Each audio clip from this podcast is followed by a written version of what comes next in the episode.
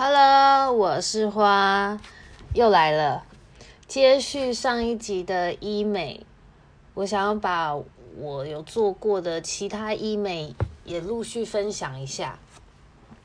就是今年我还尝试了一个叫做水飞梭的项目。当时呢，我是去家里附近的医美诊所，想原本只是想要做一般的除斑镭射而已啦。结果就顺便被推销了水飞梭加皮秒镭射的配套专案。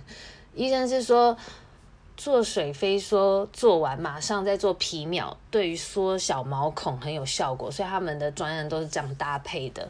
但是皮秒我自己是拖到现在一直还没做，嗯就是虽然我其实对皮秒镭射这个项目好奇也蛮久，我也查询蛮多，但是我就还是有点担心，就是因为。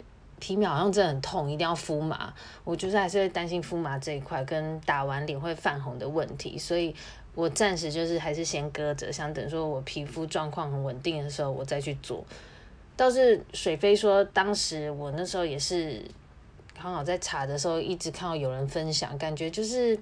其实就是高科技的做脸，因为感觉是用机器在清粉刺，它就是用一个机器在你脸上吸吸吸，然后事后会给你看你吸进去的脏污，装在一个透明的装水的容器里面。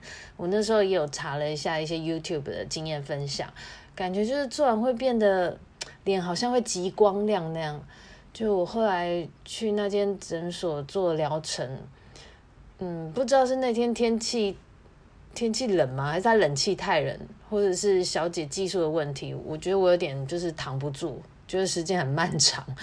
就是因为哦，还有这个水飞梭的操作，它无法吸闭锁性的粉刺，所以机器操作完之后，这小姐还会帮你再挤闭锁性的粉刺。我那天觉得超痛的，就是过程不是很舒服，就是了他们。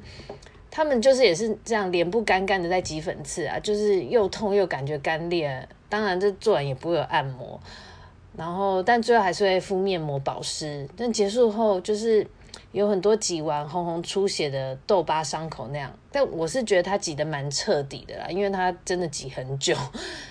但就是又痛又干，总之就是做完也没有光透感啊。我就想说，那我就观察两周恢复看看效果如何。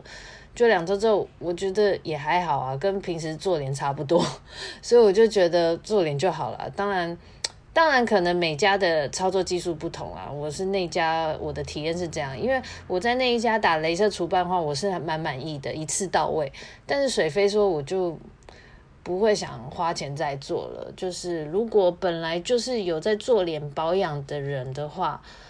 我是觉得水飞说跟做脸，你就选择一个就好了，可以不用重复花这个时间去做就是了。